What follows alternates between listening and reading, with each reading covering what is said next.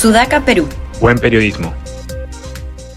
Hola, ¿qué tal? Bienvenidos a Sudaca. Esto es Debate y estamos, como todos los días, con Fátima Toche y Carlos Leomoya. ¿Qué tal? ¿Cómo están?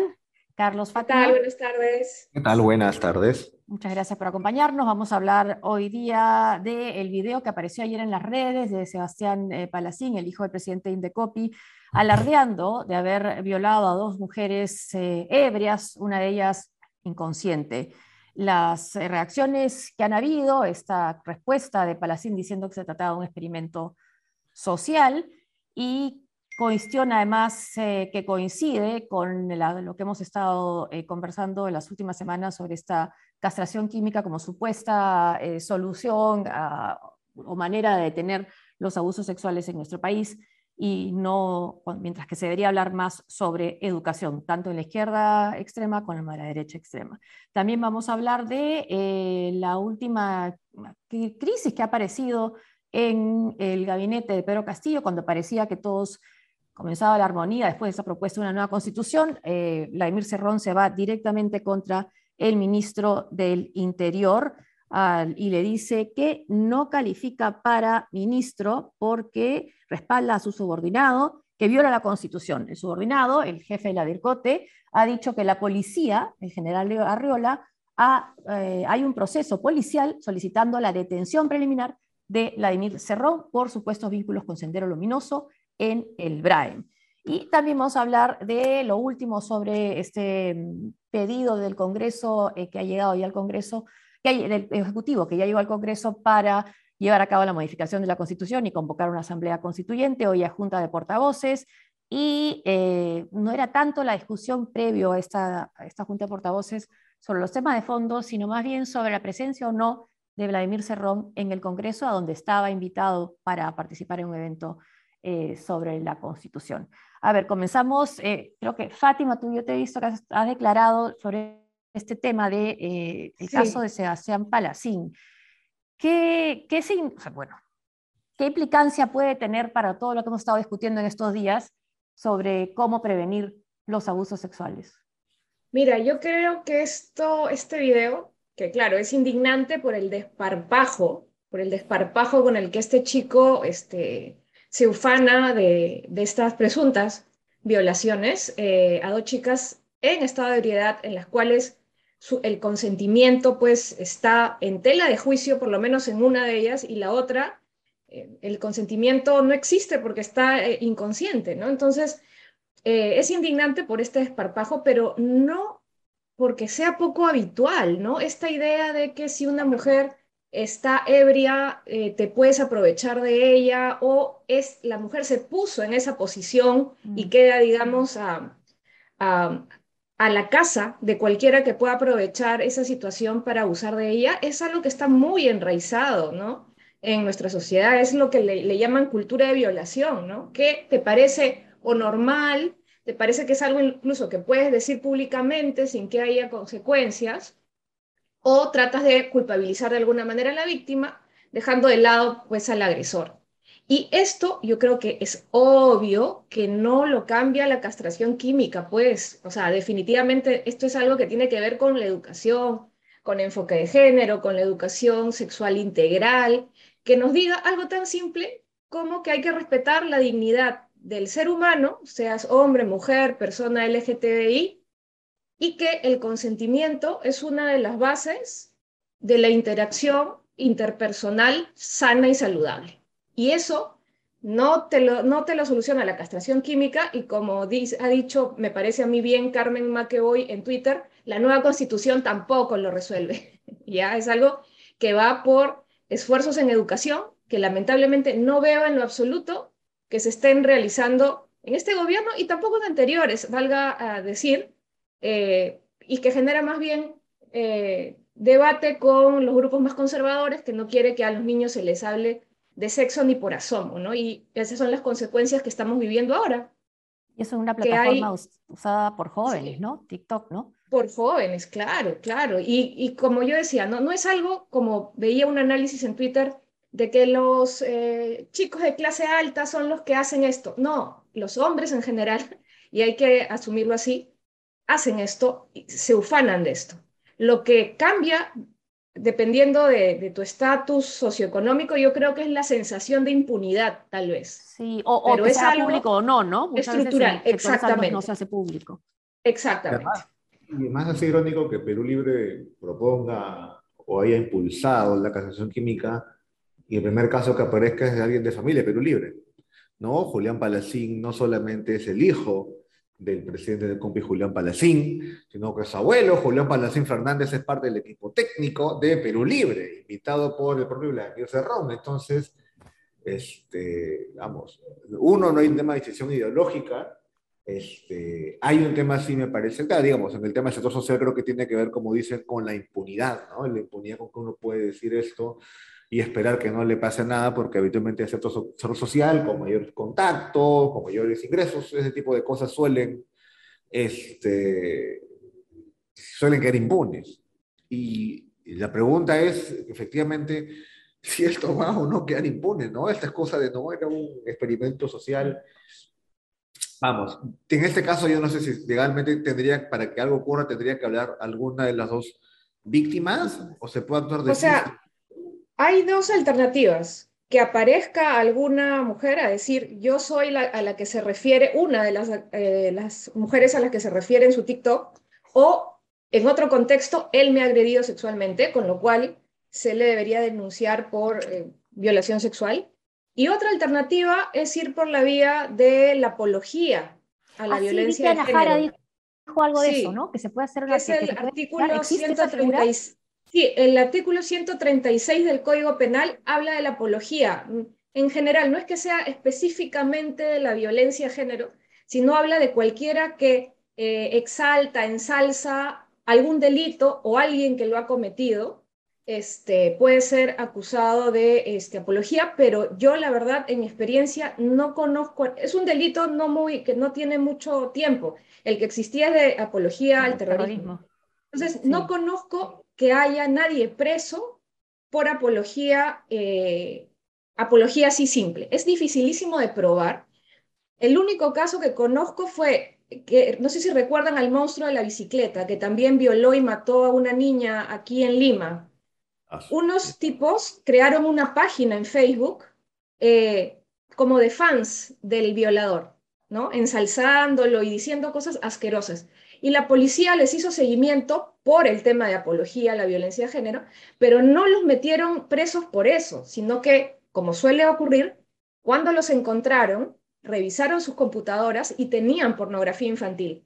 Con lo cual, como ese sí es un delito eh, grave con más pena, fueron a la cárcel por eso. Pero no conozco que alguien haya ido a la cárcel por apología, que además tiene como pena máxima cuatro años, lo cual la cárcel efectiva es, no, es casi, es muy improbable. O sea, no auguro nada este, que pase a mayores aquí, salvo que aparezca alguna víctima de este chicón. Vamos ahora al caso de Vladimir Cerrón, que está a las puertas del Congreso de manera literal, no porque pueda ser candidato, pero ha sido invitado a participar en un evento para, sobre la Asamblea Constituyente. Avanza País ha dicho que no van a permitir su entrada. En realidad, legalmente no tendría por qué haber un impedimento para que entre, como probablemente también podría entrar otro condenado por eh, corrupción como es eh, Alex eh, Curi. Pero bueno, han hecho de esto un tema y mientras que el proyecto inspirado evidentemente por Vladimir Serrón de la Constitución, de la nueva Constitución, está en manos de la Comisión de Constitución. Se va a determinar en comisión de en Junta de Portavoces cuándo se va a ver ese proyecto y eh, va a haber pleno, pleno ahí mañana y pasado mañana. Y mientras esto sucede y ha puesto, eh, ha retomado la iniciativa el, Ejecutivo, Cerrón, Vladimir Cerrón, pues no puede zafarse de las acusaciones que hay en su contra, ¿no? Y eso le ha molestado muchísimo porque el jefe de la DIRCOTE, el general Arriola, ha dicho que la policía ha solicitado detención preliminar contra Vladimir Cerrón, ¿no? A lo que él ha respondido que hay que sacar al ministro del Interior. Veamos quién termina eh, teniendo más poder ahí, ¿no? Si Vladimir Cerrón o si permanece el jefe de, la policía y el ministro del Interior. Eso también nos va a decir mucho sobre el papel de Vladimir Cerrón en el gobierno, aún más sobre su papel.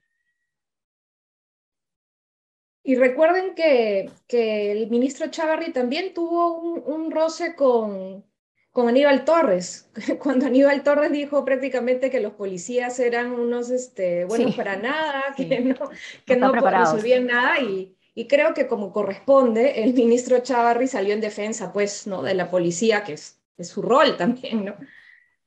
Pero además, cuando ponen a Alfonso, perdón, ¿es Alonso o Alfonso? En todo caso, el ministro Chavarri, eh, después, de, Alfonso, después de que básicamente, digamos, era denuncias en su contra de, con, ¿no? de la reforma policial, Abelino Guillén, como, como, este, como, monje budista del, del, sur de Vietnam, se prende fuego básicamente ¿no? en venía el Parque Sur para evitar que asuman.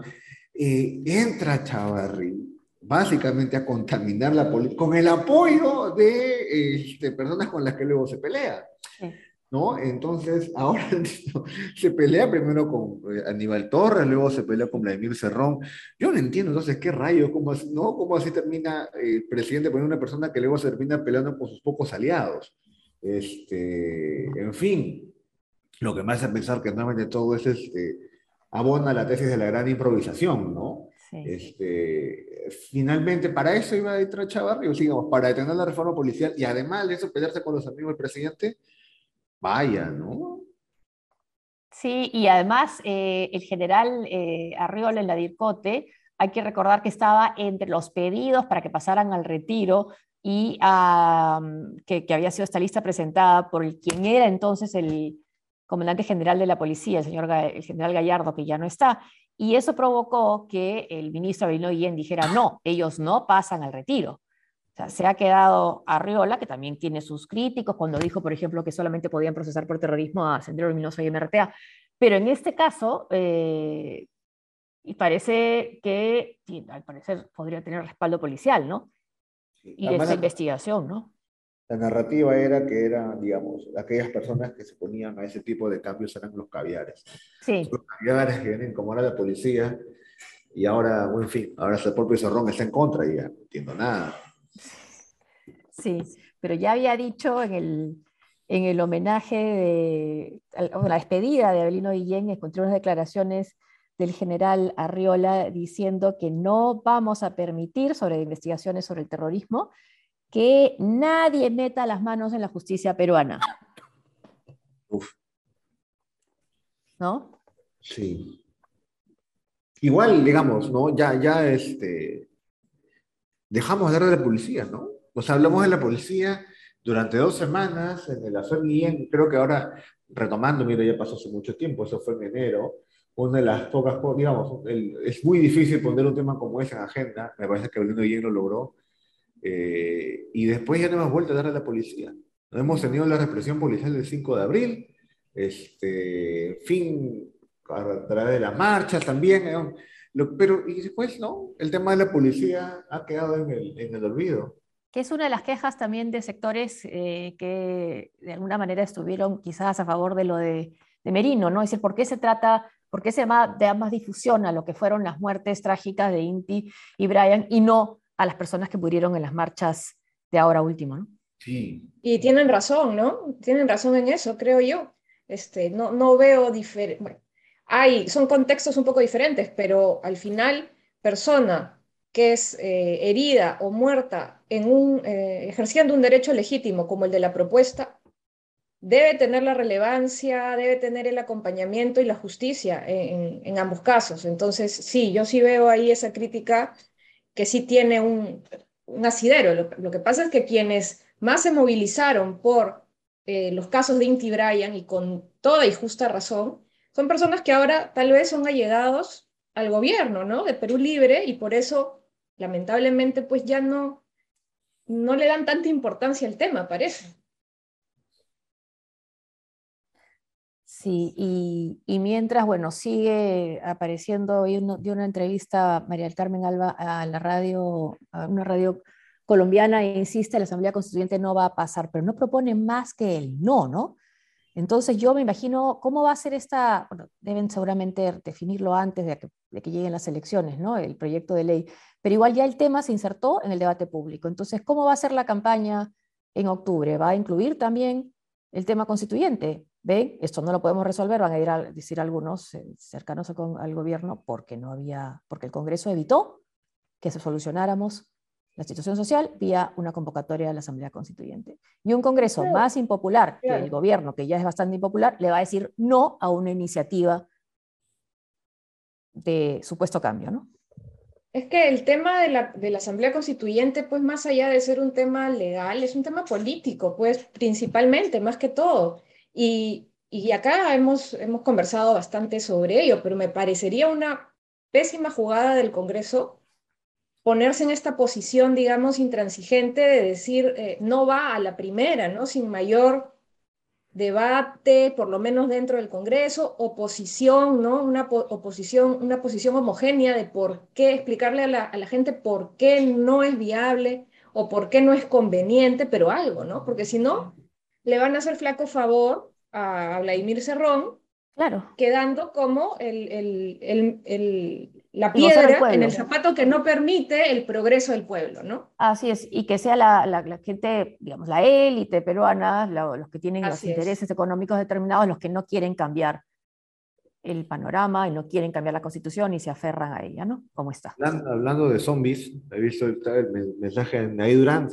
ex ministra de, la mujer, luego ex presidente de Nuevo Perú, próximamente ex consultora de la presidencia del Consejo de Ministros, este, que pone ¿no? en, su, en sus redes, ¿no? Bueno, el presidente Castillo, como lo prometió en campaña, genera un hecho político que tiene las legítimas demandas, un sector importante del país, debe ser un sector importante de su casa, en todo caso. Pero luego, no, dice el proyecto de ley, ha sido presentado en las lecturas derrotistas, de no era el momento, o esencialistas, de lo hizo como salvavidas, poco importan ahora, menos las posturas que nunca toman riesgo y prefieren quedarse en la mediocridad actual. Imagino que se refiere a la mediocridad actual del gobierno, ¿no? Lo que viene, no, no, se refiere a la mediocridad actual o, se estará refiriendo, no sé, en fin, al, no, al grupo con el que trabaja. Porque lo que viene puede salir peor. Se está refiriendo a, un poquito a Verónica Mendoza y a Marisa Glave, ¿no? Está metiendo ahí Chaira. La oportunidad política está abierta. Vamos a trabajar con más fuerza por una nueva constitución y sale un emoji de poñito, que es un poñito de vilón, ¿no? Este, no, me parece que estas son las, lecturas este, voluntaristas, ¿no? De quien nuevamente las lanza un erupto, pero clama paternidad sobre él, ¿no? Lanzas una propuesta de ese tipo al aire, casi como una flatulencia, ¿no? Se informa, a ver qué, qué pasa, y luego dices, pero no importa, acá está la oportunidad política abierta, hay que trabajar para darle forma. No, pero no tiene sentido, no importa. No importa. No, no importa, ¿no? Es una lectura voluntarista eh, de un, digamos, un maximalismo que, que, la izquierda suele ser muy común, incluso parte de lo que, para, digamos, para ponerlo en contexto, no sé, los movimientos armados de los 60 decían eso, ¿no? Compañeros, vamos al monte, pero somos cuatro y no sabemos correr, no importa. Si tú corres, la gente te va a seguir y vas a ver que eso va a generar una gran bola de nieve, salvando distancias, es eso, ¿no? Vamos con la constituyente, pero hermano, ¿qué estás haciendo? Y ni siquiera puedes atender el precio del gas. No, no importa, tú tienes que seguir y vas a ver que creyendo la gente te va a seguir como si fuésemos el flautista de Hamelin. Eh, yo creo que muchas lecturas voluntaristas vamos a tener en el, futuro. El tema es que, nuevamente, eh, me parece que no tienen ni pies ni cabeza, pero... No. pero bueno. Pero, pero ya está, es parte del debate ahora. Por lo menos hasta, hasta que se vote la Comisión de Constitución. Y el que no votó a favor de este proyecto ha sido el ministro de Economía, Oscar Graham. Lo que llama la atención es que contra él no se dirija, no se dirijan los tweets de Vladimir Cerrón. Ah, no, un ministro más bien ortodoxo, ¿no? Pero contra él no. Es que le tendrá miedo. No, está... Le quita la partida presupuestaria, ¿qué dirá Cerrón? ¿Qué dirá? y además no tendrán a nadie más que poner allí, pues no, medianamente capaz para, o sea, pero, es, pero eso no les importa. Ni digas, eh, no le hecho. escuchar ahorita, pero... he dicho que pongamos a alguien peor. Ah. No, eso no les ha importado en otros ministerios. Que no hay medias tintas, pues no hay medias tintas. Si se va a hacer, se tiene que hacer peor, pues no, no puede ser simplemente mal. No, no le estoy dando. Eso que han dicho es casi casi un reto. Dicen que no podemos llevar sí, a reto, sí. sí, ¿cómo que no? Siempre se pueden hacer las cosas peores. por favor, me has asustado. Por eso sí llama la atención, ¿no? Claro, o sería tanto su aversión a, a, Franke que prefiere, claro, su tema de la izquierda eh, chocaba con Franke y con, con, Graham no. Pero eso definitivamente, yo creo que a estas alturas la, la izquierda, digamos, perulibrista o la verdadera izquierda, como le quieran llamar, prefiere a alguien de ultraderecha que un caviar. O sea, yo creo que eso está claro, ¿no? O alguien ortodoxo que alguien que pueda estar más cercano a ellos. Sí, no, digo que Graham sea de ultraderecha, te digo que en general prefieren ah, más a alguien de ese espectro que alguien que ellos tengan en la mira como caviar, ¿no? Los extremos, sí. Sí, totalmente. se juntan. Y y el, tel, y, el y el cronómetro ya nos marca la hora. Muchas gracias. Gracias, eh, nos vemos, Fátima, Carlos, nos vemos con ustedes que nos siguen. Muchas gracias. Hasta, mañana. Chao.